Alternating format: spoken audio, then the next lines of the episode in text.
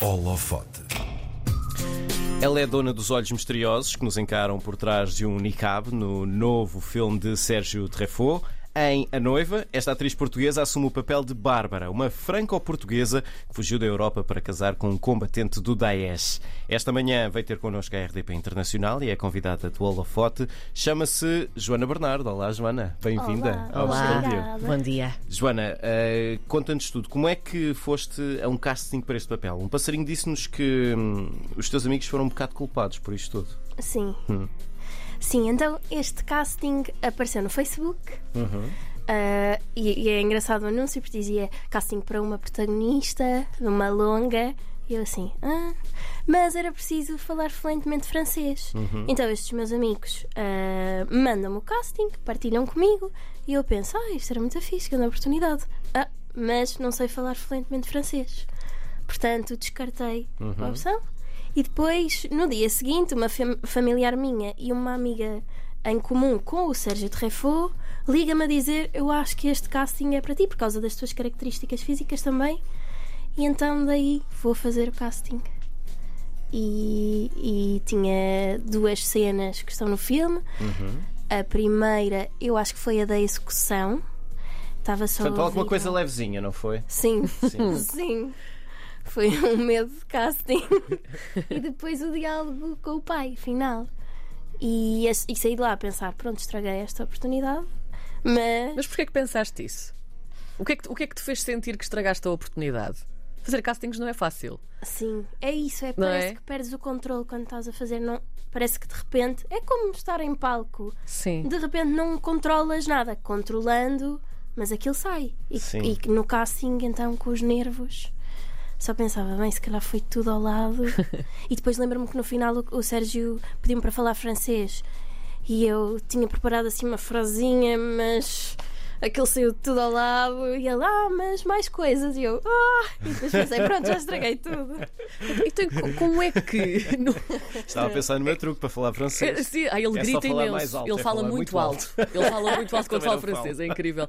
Ah, Ó Joana, mas a, questão é: sendo que isto é um requisito obrigatório, não é? Falar francês, ahm, esse primeiro casting que tu fizeste, achaste que realmente a coisa não, não, ia, não ia avançar.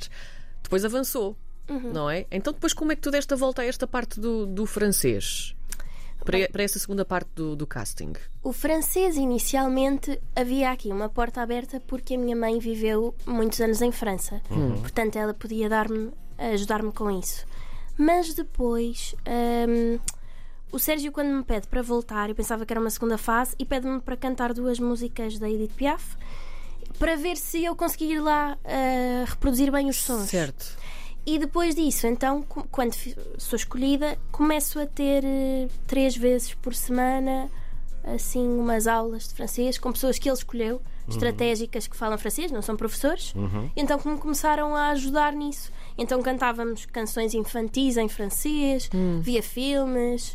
Pronto, tive uma aula de voz específica para perceber como é que onde é que colocava a voz.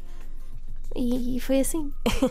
E nesta altura falas francês ou foi só Não. aquele próprio? Não vais dizer qualquer coisinha hoje em francês, Joana? não, melhor não. O- Vamos para lá cantar Edith Piaf também. Olha, se calhar.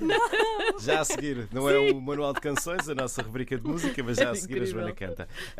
O, o- o Sérgio Treffaut diz que ao escolher a, a atriz para este papel, o que lhe interessava era o mistério da, da personagem. Que mistérios é que guardas tu que chamaram a atenção do, do, do Sérgio? Porquê é que achas que foste tu a escolhida? Porque havia, ah, do que vimos, 150 candidatas, não era um casting pequeno. Hum, eu acho que tem que teve a ver com eh, a, pronto, a minha aparência e a estar de muito, muito menina eh, contrasta com a situação em que esta mulher depois está. E talvez o olhar, os olhos clarinhos, como é que, como é que isso podia jogar ali. Sim. E acho que sem querer funcionou.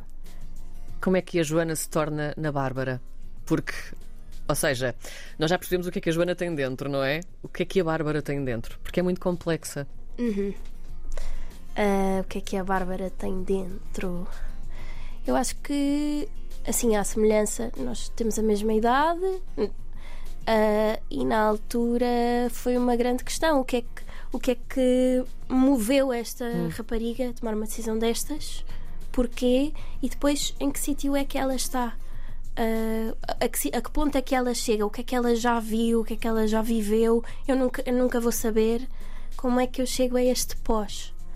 Uh, e acho que é uma pessoa que já, já está assim num estado de numa dormência, hum. uh, num estado de reflexão sobre a decisão que tomou. Já tem dois filhos, tem ali uma carga muito grande. Uhum. Fui à procura disso e desse mistério, dessa linha Sim. muito tenue, como passar o sofrimento e este deambular e todas estas questões, mas sem ser uh, demasiado exterior. Acho que é um trabalho de. foi um trabalho de contenção muito grande. Uhum. Uh, tu, tu, neste filme, para além, de, para além do francês, uh, tiveste de falar três línguas, portanto, francês, português, claro, uh, e árabe. Uhum. Também tiveste de, de, falar árabe, portanto, de repente viste a aprender várias línguas, pormenores culturais muito peculiares, até delicados como é que foi para ti enfrentar uh, isto tudo? Como é que foi para ti absorver isto tudo? Como é que foi este processo?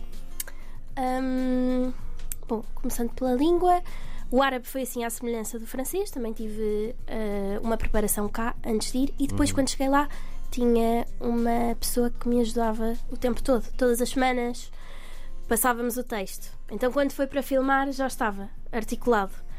Um, acho que foi um choque cultural muito grande uh, quando eu cheguei lá e vi a situação.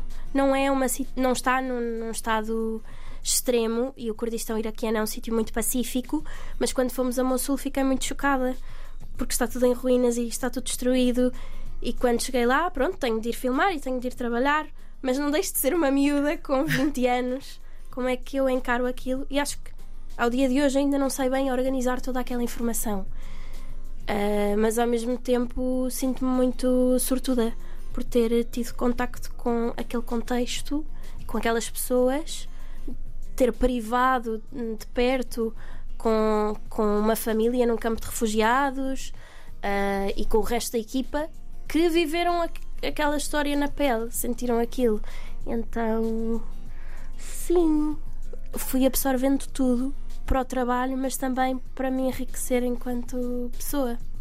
Tu já falaste nisso, tinhas 20 anos na altura, isto foi há dois anos, portanto uhum. também foi ainda em, em, plena pandemia. Eh, isto parece já foi há imenso tempo, mas foi há pouco tempo, uhum. não é?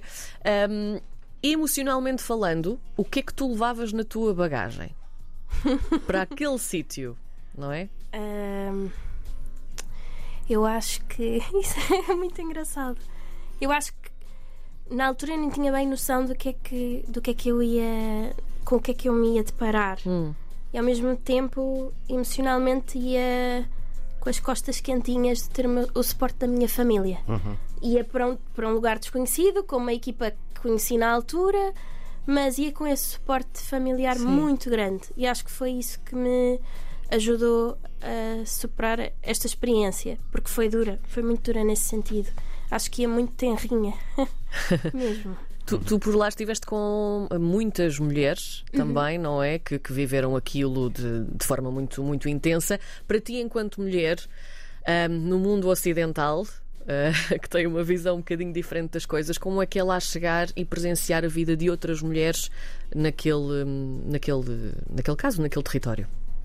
Acho que pela primeira vez senti o privilégio hum. que temos uh, nesta liberdade que temos em relação a elas. Havia coisas muito pequeninas, como, pronto, têm de utilizar o hijab. Uh, no Kurdistão há quem não, quem não utilize e está tudo bem. Eu tenho uma amiga, a Dilpak, ela é Yazidi, é diferente, uhum. uh, mas sei lá, é uma miúda como eu.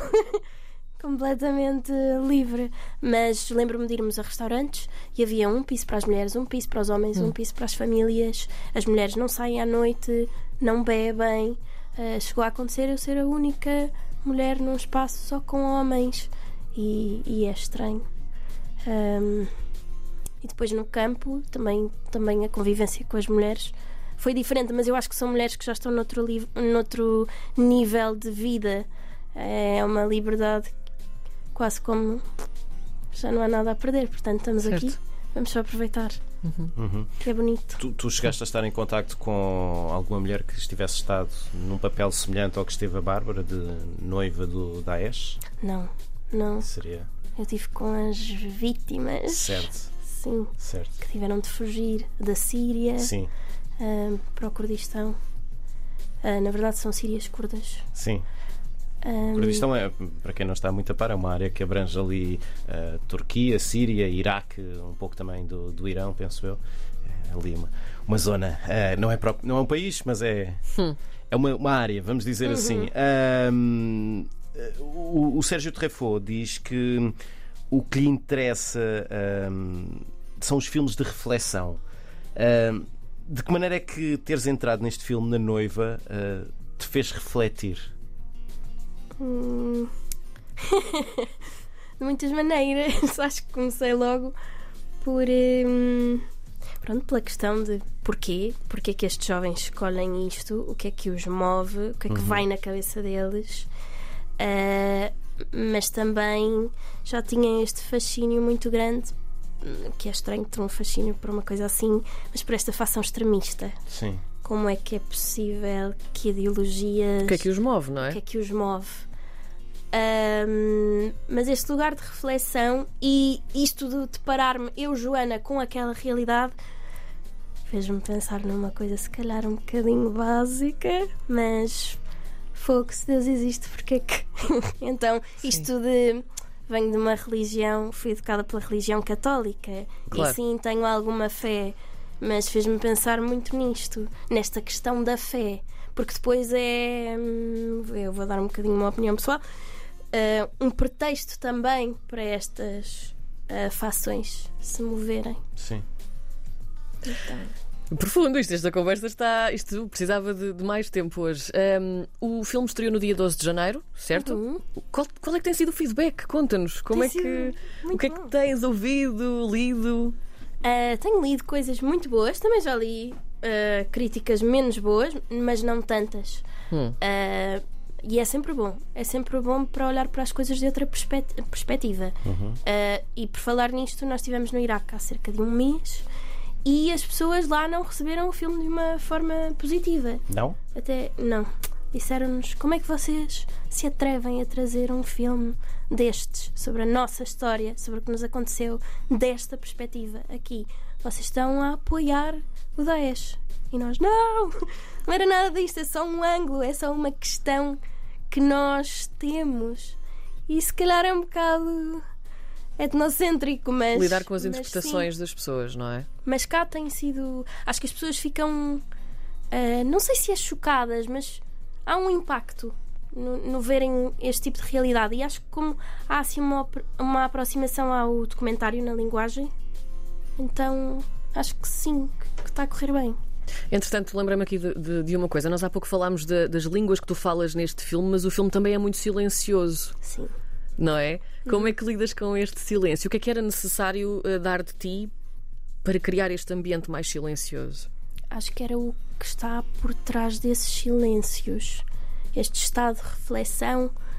Eu tive de criar um, toda uma história por detrás daquilo. Um- Uma história de- a partir da história, daquilo que estava escrito, mas quase como tem de haver uma continuidade ah, sempre. A personagem não começou ali e não acabou Sim. Não- ali. Sim. Exatamente. E na cabeça, o que é que me vai na cabeça este tempo todo? O que é que- no caso, o que é que vai na cabeça da Bárbara, da Uma? Sim. Mas para preencher estes silêncios, não podiam ser só. Pronto, silêncios, sem nada, sem Claro. conteúdo. São silêncios ruidosos. Exato, Sim. exato. Ahm, só, só para fecharmos, ah, queremos saber o que é que andas a fazer agora. O teatro também é uma, uma paixão tua. O que é que andas a fazer agora? O que é que vais fazer a seguir? Agora estou ah, no Teatro Nacional, Dona Maria II, com o Misantropo ah, do Hugo Vandarding e do Martim Sousa Tavares, uma encenação da Mónica Garnel. E estreamos dia 3 de março ah, no Olga Cadaval e depois começamos uma digressão pelo país. Portanto, estás lançadíssima. Sim, não sei. Maravilha, Joana, muito obrigada por teres, por teres vindo. Conversa ótima, maravilhosa. Obrigada. Joana Bernardo é atriz e é também a noiva no filme de Sérgio Terrefo, a nossa convidada do Holofote de hoje. Joana, Obrigado, obrigada. Joana. Obrigada eu.